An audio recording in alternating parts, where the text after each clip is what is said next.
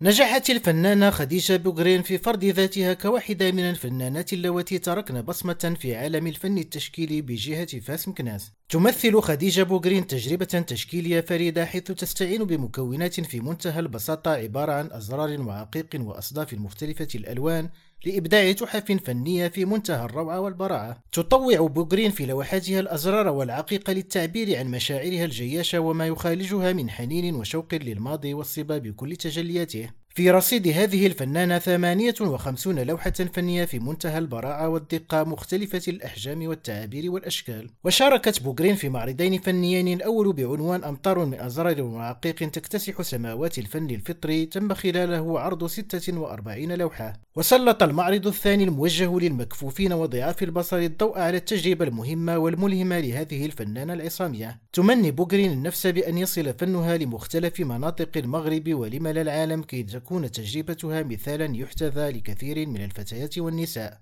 عزل العرب مؤمني ريم راديو فاس.